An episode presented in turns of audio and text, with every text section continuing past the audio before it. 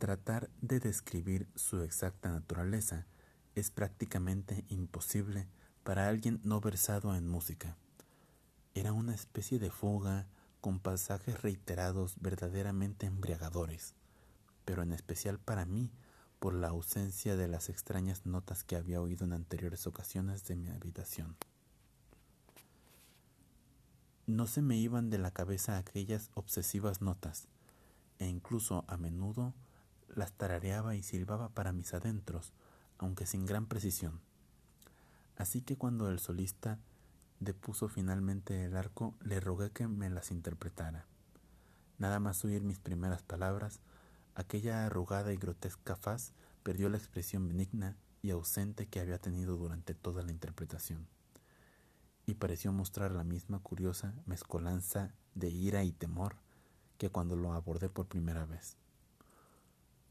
Por un momento intenté recurrir a la persuasión, disculpando los caprichos propios de la senilidad. Hasta traté de despertar los exaltados ánimos de mi anfitrión, silbando unos acordes de la melodía escuchada la noche precedente. Pero al instante hube de interrumpir mis silbidos, pues cuando el músico mudo reconoció la tonada, su rostro se contorsionó, de repente, adquiriendo una expresión imposible de describir al tiempo que alzaba su larga, fría y huesuda mano, instándome a callar y no seguir la burda imitación.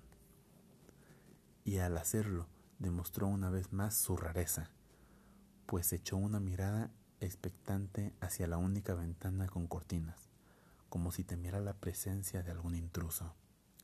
Una mirada doblemente absurda, pues la buhardilla estaba muy por encima del resto de los tejados adyacentes, lo que la hacía prácticamente inaccesible, y además, por lo que había dicho el portero, la ventana era el único punto de la empinada calle desde la que podía verse la cumbre por encima del muro.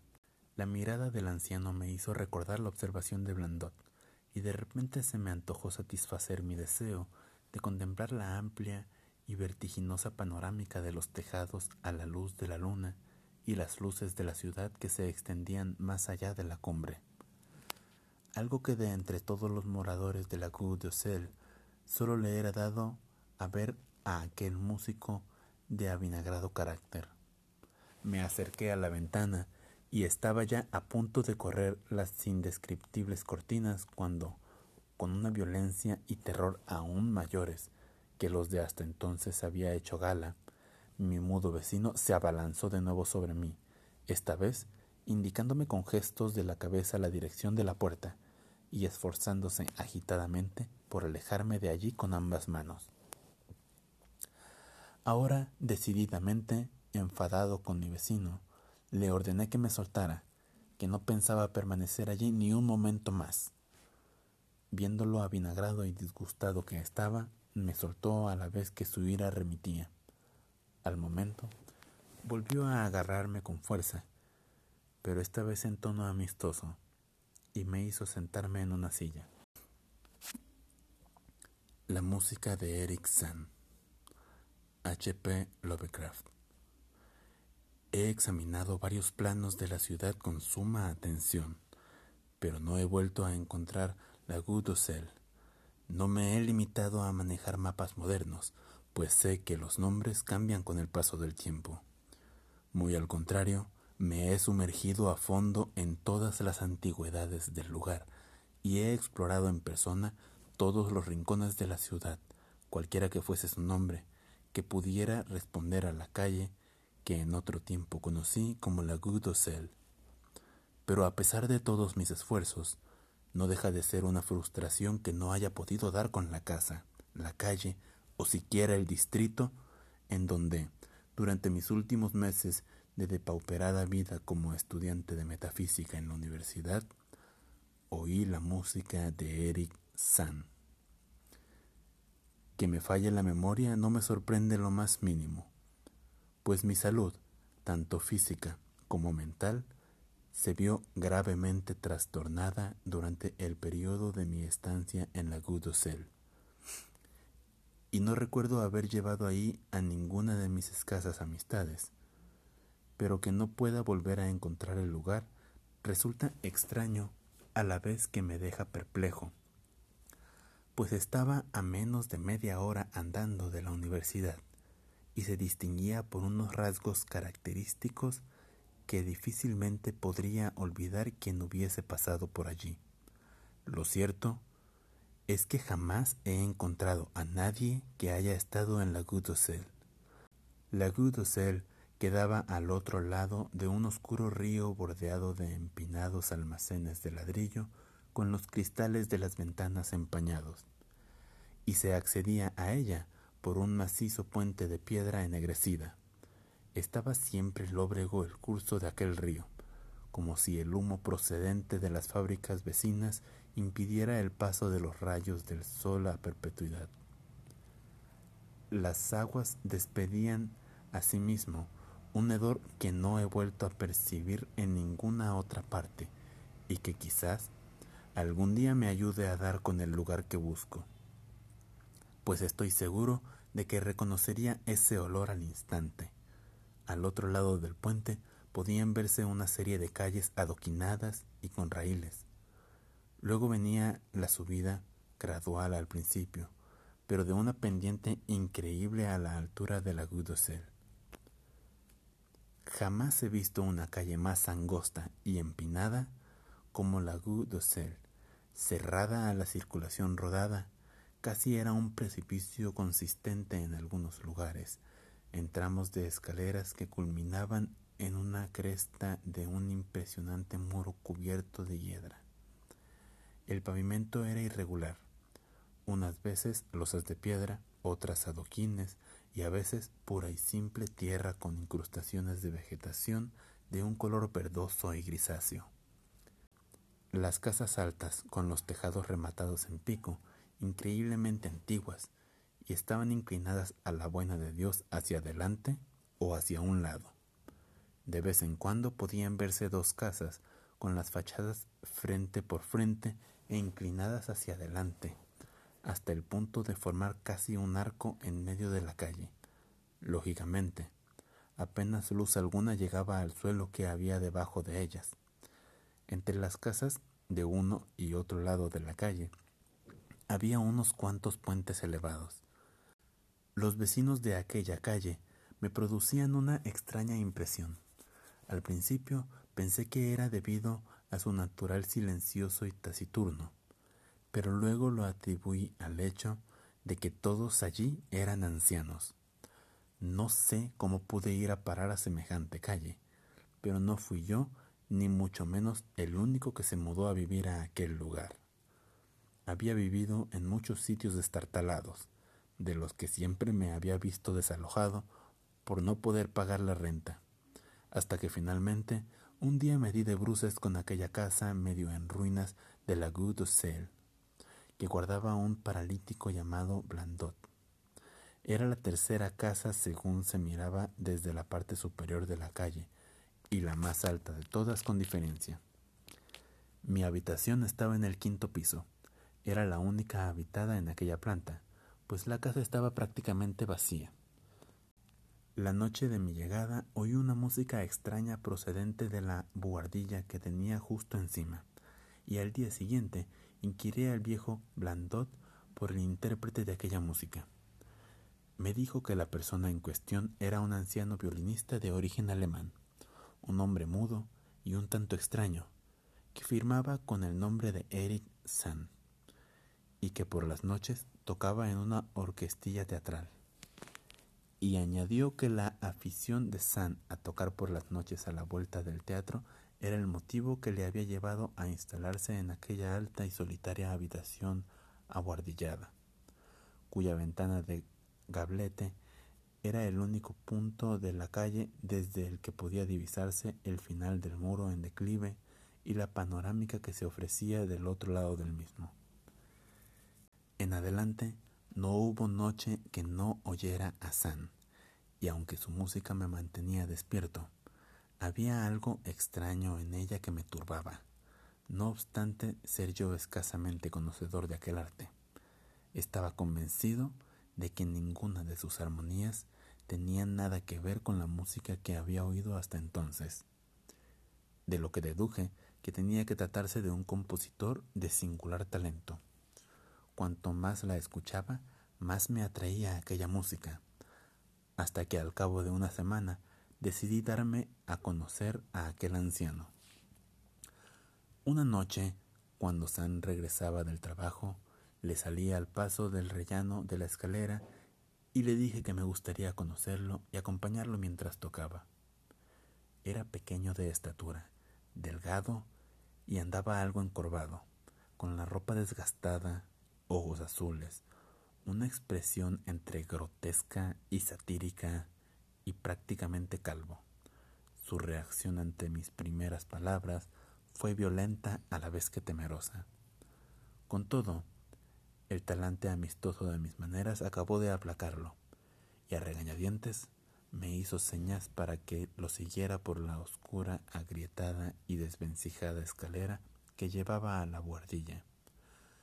Su habitación, una de las dos que había en aquella buhardilla de techo inclinado, estaba orientada al oeste, hacia el muro que formaba el extremo superior de la calle. Era de grandes dimensiones y aún parecía mayor por la total desnudez y abandono en que se encontraba. Por todo mobiliario había una delgada armadura metálica de cama, un deslustrado lavamanos, una mesita, una gran estantería, un atril y tres anticuadas sillas. Apiladas en desorden por el suelo se veía multitud de partituras. Las paredes eran de tableros desnudos, y lo más probable es que no hubiera sido revocadas en la vida. Por otro lado, la abundancia de polvo y telarañas por doquier hacían que el lugar pareciese más abandonado que habitado. En suma, el bello mundo de Eric Sand debía sin duda encontrarse en algún remoto cosmos de su imaginación. Indicándome por señas que me sentara, mi anciano y mudo vecino cerró la puerta, echó el gran cerrojo de madera y encendió una vela para aumentar la luz de la que ya portaba consigo. A continuación, sacó el violín de la apolillada funda y cogiéndolo entre las manos, se sentó en la menos incómoda de las sillas. No utilizó para nada el atril, pero, sin darme opción y tocando de memoria, me deleitó por espacio de más de una hora con melodías que sin duda debían ser creación suya. Luego, con aire meditabundo, se acercó a la desordenada mesa, cogió un lápiz y se puso a escribir en un francés forzado propio de un extranjero. La nota que finalmente me extendió era una súplica en la que reclamaba tolerancia y perdón. En ella, San decía ser un solitario anciano afligido por extraños temores, y trastornos nerviosos relacionados con su música, amén de otros problemas. Le encantaba que escuchara su música y deseaba que volviera más noches y no le tomara en cuenta sus rarezas, pero no podía tocar para otros sus extraños acordes, ni tampoco soportar que los oyeran. Asimismo, tampoco podía aguantar que otros tocaran en su habitación. No había sabido hasta nuestra conversación en el rellano de la escalera, que desde mi habitación podía oír su música, y me rogaba encarecidamente que hablase con Blandot para que me diera una habitación en un piso más bajo, donde no pudiera oírlo por la noche. Cualquier diferencia en el precio del alquiler correría de su cuenta. Mientras trataba de descifrar el excretable francés de aquella nota, mi compasión hacia aquel pobre hombre fue en aumento. Era, al igual que yo, víctima de trastornos físicos y nerviosos, y mis estudios de metafísica me habían enseñado que en tales casos se requería comprensión más que nada. En medio de aquel silencio se oyó un ligero ruido procedente de la ventana. El viento nocturno debió hacer resonar la persiana, y por alguna razón que se me escapaba, di un respingo casi tan brusco como el de Eric Cuando terminé de leer la nota, le di la mano a mi vecino y salí de allí en calidad de amigo suyo. Al día siguiente, Blandot me dio una habitación algo más cara en el tercer piso, situado entre la pieza de un anciano prestamista y la de un honrado tapicero. En el cuarto piso no vivía nadie. No tardé en darme cuenta de que el interés mostrado por San en que le hiciera compañía no era lo que creía entender cuando me persuadió a mudarme del quinto piso. Nunca me llamó para que fuera a verlo, y cuando lo hacía, parecía encontrarse a disgusto y tocaba con desgana. Las veladas siempre tenían lugar de noche, pues durante el día dormía y no admitía visitas. Mi afecto hacia él no aumentó, aunque parecía como si aquella guardilla y la extraña música que tocaba mi vecino ejerciera una extraña fascinación sobre mí. No se me había ido de la cabeza el indiscreto deseo de mirar por aquella ventana y ver qué había por encima del muro y abajo, en la invisible pendiente con los rutilantes tejados y chapiteles que debían divisarse desde allí. En cierta ocasión subí a la buhardilla en horas de teatro, mientras San estaba fuera, pero la puerta tenía echado el cerrojo. Para lo que sí me las arreglé, en cambio, fue para oír las interpretaciones nocturnas de aquel anciano mudo. Al principio iba de puntillas hasta mi antiguo quinto piso y con el tiempo me atreví incluso a subir el último y chirriante tramo de la escalera que llevaba hasta la buhardilla. Allí, en el angosto rellano, al otro lado de la atrancada puerta que tenía el agujero de la cerradura tapado, pude oír con relativa frecuencia sonidos que me embargaron con un indefinible temor. Ese temor era algo impreciso y misterioso que se cierne sobre uno. No es que los sonidos fuesen espantosos, pues ciertamente no lo eran, sino que sus vibraciones no guardaban paragón alguno con nada de este mundo, y a intervalos adquirían una calidad sinfónica que difícilmente podría imaginarse proveniente de un solo músico. No había duda, Eric era un genio de irresistible talento. A medida que pasaban las semanas, las interpretaciones fueron adquiriendo un ritmo más frenético, y el semblante del anciano músico fue tomando un aspecto cada vez más demacrado y huraño digno de la mayor compasión. Ya no me dejaba pasar a verlo, fuese cual fuese la hora a que llamara, y me rehuía siempre que nos encontrábamos en la escalera. Una noche, mientras escuchaba desde la puerta, oí al chirriante violín dilatarse hasta producir una caótica babel de sonidos, un pandemonio que me habría hecho dudar de mi propio juicio si desde el otro lado de la atrancada puerta no me hubiera llegado una lastimera prueba de que el horror era auténtico, el espantoso e inarticulado grito que sólo la garganta de un mudo puede emitir, y que sólo se alza en los momentos en que la angustia y el miedo son más irresistibles.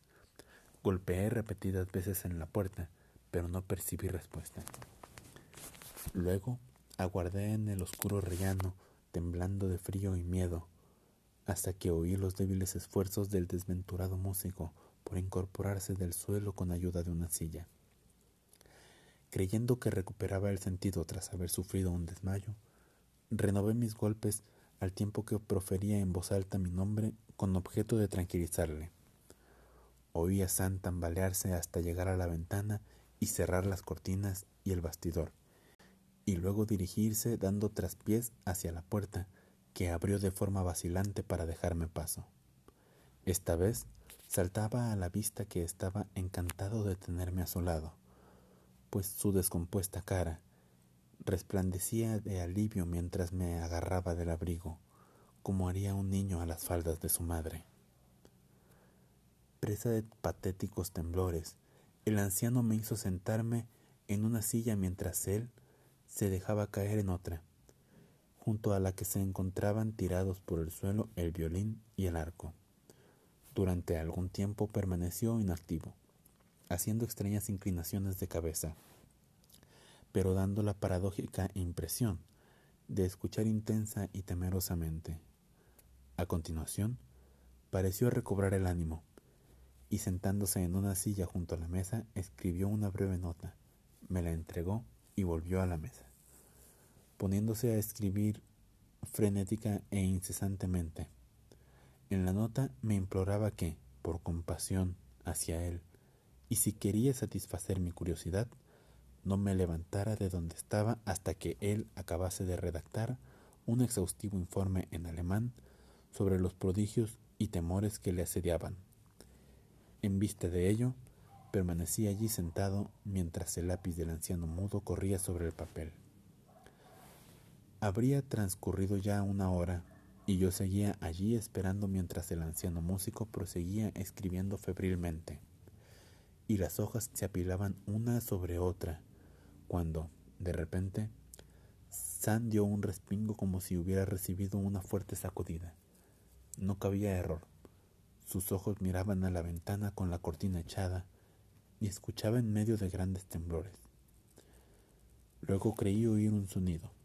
Esta vez no era horrible, sino que muy al contrario, se asemejaba a una nota musical extraordinariamente baja e infinitamente lejana, como si procediera de algún músico que habitase en alguna de las casas próximas o en una vivienda allende el imponente muro por encima del cual nunca conseguí mirar. El efecto que le produjo a Sam fue terrible, pues, soltando el lápiz, se levantó al instante, cogió el violín entre las manos y se puso a desgarrar la noche con la más frenética interpretación que había oído salir de su arco, a excepción de cuando lo escuchaba del otro lado de la atrancada puerta. Sería inútil intentar describir lo que tocó Eric aquella espantosa noche. Era infinitamente más horrible que todo lo que había oído hasta entonces, pues ahora podía ver la expresión dibujada en su rostro y podía advertir que en esta ocasión el motivo era el temor llevado a su máxima expresión. Trataba de emitir un ruido con el fin de alejar o acallar aquello, ¿Qué exactamente no sabría decir? Pero en cualquier caso, debía tratarse de algo pavoroso. La interpretación alcanzó caracteres fantásticos, histéricos, de auténtico delirio, pero sin perder ni una sola de aquellas cualidades de magistral genio que estaba dotado aquel singular anciano. Reconocí la melodía, una frenética danza húngara que se había hecho popular en los medios teatrales, y durante unos segundos reflexioné que aquella era la primera vez que oía a San interpretar una composición de otro autor. Cada vez más alto, cada vez más frenéticamente, ascendía el chirriante y lastimero alarido de aquel desesperado violín. El solista emitía unos ruidos extraños al respirar y se contorsionaba cual si fuese un mono, sin dejar de mirar temerosamente a la ventana con la cortina echada. En aquellos frenéticos acordes creía ver sombríos faunos y vacantes que bailaban y gritaban como procesos en abismos desbordantes de nubes, humo y relámpagos. Y luego me pareció oír una nota más estridente y prolongada que no procedía del violín, una nota pausada, deliberada, intencional y burlona que venía de algún lejano lugar en dirección oeste. En este trance, la persiana comenzó a batir con fuerza debido a un viento nocturno que se había levantado en el exterior, como si fuese en respuesta a la furiosa música que se oía dentro. El chirriante violín de Sand se superó a sí mismo y se lanzó a emitir sonidos que jamás pensé que pudieran salir de las cuerdas de un violín. La persiana trepidó con más fuerza, se soltó y comenzó a golpear con estrépito la ventana. Como consecuencia de los persistentes impactos en su superficie, el cristal se hizo añicos, dejando entrar una bocanada de aire frío que hizo chisporrear la llama de las velas y crujir las hojas de papel que habían sobre la mesa en que San intentaba poner por escrito su abominable secreto. Eché una mirada a San y comprobé que estaba totalmente absorto en su tarea. Sus ojos estaban inflamados, vidriosos y ausentes, y la frenética música había acabado transformándose en una orgía desenfrenada e irreconociblemente automática que ninguna pluma podría siquiera intentar escribir. Una repentina bocanada, más fuerte que las anteriores, arrebató el manuscrito y se lo llevó hacia la ventana. Preso de la desesperación, me lancé tras las cuartillas que volaban por la habitación, pero ya se las había llevado el viento antes de conseguir llegar yo a las abatidas hojas de la ventana. En aquel momento recordé mi deseo aún insatisfecho de mirar desde aquella ventana, la única de la Rue de desde la que podía verse la ladera que había al otro lado del muro y la urbe extendida a sus pies. La oscuridad era total, pero las luces de la ciudad estaban continuamente encendidas de noche, por lo que esperaba poder verlas por entre la cortina de lluvia y viento. Pero cuando miré desde la ventana más alta de la buhardilla, mientras las velas seguían chisporreando y el enajenado violín competía con los aullidos del nocturno viento, no vi ciudad alguna debajo de mí, ni percibí el resplandor de ninguna luz cordial precedente de calles conocidas, sino únicamente la oscuridad del espacio sin límites, un espacio lleno de música y movimiento, sin parecido alguno con ningún otro rincón de la tierra. Y mientras permanecía allí, de pie, contemplando con espanto aquel inimaginable espectáculo, el viento apagó las dos velas que iluminaban aquella buhardilla, sumiéndolo todo en la más brutal e impenetrable oscuridad. Ante mí no tenía sino el caos y el pandemonio más absoluto. A mi espalda la endiablada enajenación de aquellos nocturnales desgarrados de las cuerdas del violín. Tambaleándome, volví al oscuro interior de la habitación. Sin poder encender una cerilla, derribé una silla y finalmente me abrí paso a tientas hasta el lugar de donde provenían los gritos y aquella increíble música. Debía tratar de escapar de aquel lugar en compañía de Eric San, cualesquiera que fuesen las fuerzas que hubiera de vencer. En cierto momento me pareció como si algo frío me rozara y lancé un grito de espanto, pero este fue sofocado por la música que salía de aquel horrible violín. De repente, en medio de aquella oscuridad total, me rozó el arco que no cesaba de rasgar violentamente las cuerdas, con lo que pude advertir que me encontraba cerca del músico. Tanteé con las manos hasta tocar el respaldo de la silla de San, Seguidamente palpé y agité su hombro en un intento de hacerlo volver a sus cabales. Pero San no respondió. Y mientras el violín seguía chirriando sin mostrar la menor intención de parar, puse la mano sobre su cabeza, logrando detener su mecánica inclinación, y le grité al oído que debíamos escaparnos los dos de aquellos signos dos misterios que acechaban en la noche. Pero ni percibí respuesta Nissan redujo el frenesí de su indescriptible música. Entretanto, extrañas corrientes de aire parecían correr de un extremo a otro de la boardilla en medio de la oscuridad y el desorden reinantes. Un escalofrío me recorrió el cuerpo cuando le pasé la mano por el oído, aunque no sabría bien decir por qué. No lo supe hasta que no palpé su cara inmóvil, aquella cara helada, tersa, sin la menor señal de respiración, cuyos vidriosos ojos sobresalían inútilmente en el vacío. Y a renglón seguido, tras encontrar milagrosamente la puerta y el gran cerrojo de madera, me alejé a toda prisa de aquel ser de vidriosos ojos que habitaba en la oscuridad y de los horribles acordes de aquel maldito violín cuya furia incluso aumentó tras mi precipitada salida de aquella estancia. Salté, conservé el equilibrio, Descendí volando las interminables escaleras de aquella tenebrosa casa, me lancé a correr sin rumbo fijo por la angosta, empinada y antigua calle de escalones y desvencijadas casas. Como una exaltación, descendí las escaleras y salté por encima del adoquinado pavimento hasta llegar a las calles de la parte baja y al hediondo y encajonado río. Resollando crucé el gran puente oscuro que conduce a las amplias y saludables calles y bulevares que todos conocemos. Todas ellas son terribles impresiones de que me acompañarán donde quiera que vaya. Aquella noche, recuerdo, no había viento ni brillaba la luna, y todas las luces de la ciudad resplandecían. A pesar de mis afanosas pesquisas e indagaciones, no he vuelto a localizar la Goutte de Sel, pero no puedo decir que lo sienta demasiado, ya sea por todo esto o por la pérdida de insondables abismos de aquellas hojas con apretada letra que únicamente la música de Eric podría haber explicado.